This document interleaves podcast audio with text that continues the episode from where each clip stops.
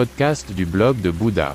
Le bouddhisme au quotidien, la pleine conscience dans la vie de tous les jours.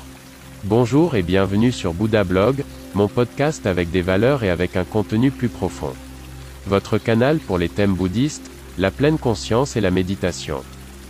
Je m'appelle René et je suis très heureux que vous soyez là. Pendant de nombreuses années, j'ai vécu dans un temple en Chine, j'ai été ordonné moine, j'ai étudié les arts martiaux et la philosophie du prince indien. C'est pourquoi j'ai créé ce podcast. Veuillez visiter mon site web, vous trouverez l'accès en bas de la description de ce podcast. Bonne écoute. La vérité sur les éléphants.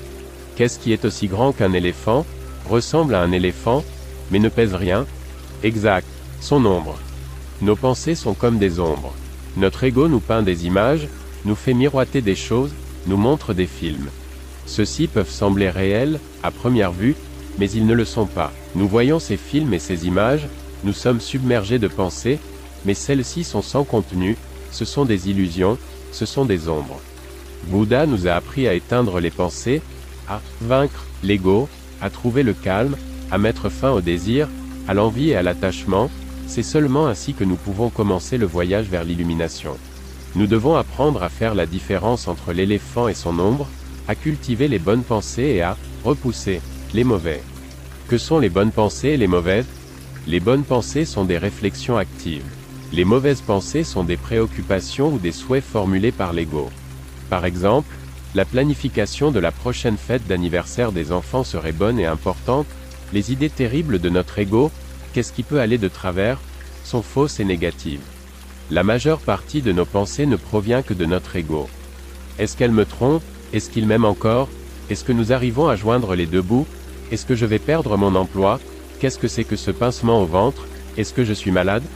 Tout cela n'est que bêtises, des conneries mises en place par l'ego, inutiles, contre-productives, nuisibles, une ombre s'installe sur l'esprit, immédiatement l'humeur devient sombre, nous devenons dépressifs, mélancoliques, notre vie est livrée aux caprices de notre ego. Le paradis n'est rien d'autre qu'un état d'esprit, Dépendant exclusivement de notre perception personnelle, le paradis et l'enfer sont les deux faces de la même médaille, je suis le seul maître de mes pensées, je peux déterminer mon ego, choisir, et contrôler, les images et les films dans ma tête, comme le grand maître Bouddha nous l'a montré, suivre également son chemin, s'éveiller, bannir, justement ces images et ces films de nos pensées, commencer ainsi le voyage vers l'illumination personnelle. Lorsque de mauvaises pensées apparaissent dans notre tête, nous devons immédiatement les arrêter, nous taper sur les doigts mentalement et remplacer ces mauvaises pensées par quelque chose de positif. C'est là qu'il faut immédiatement penser à l'éveil personnel, se concentrer sur son propre chemin vers la liberté du désir et des désirs, vérifier tout attachement, c'est-à-dire créer un substitut positif aux sensations négatives. L'ombre d'un éléphant peut être grande, mais elle reste une ombre, elle n'a pas de substance, même pour un petit moment. Celui qui peut projeter une belle ombre ne fait pas attention à l'ombre mais au corps. Liu Buwei, philosophe chinois 300 à 336 avant l'an 0. Enlève ton ombre de moi. Diogène de Sinope, philosophe grec 404 à 322 avant l'an 0. Même un cheveu a son ombre. Publilius Cyrus, poète romain 1er siècle avant l'an 0. Merci beaucoup d'avoir écouté le blog de Bouddha. N'hésitez pas à visiter mon site web. À demain.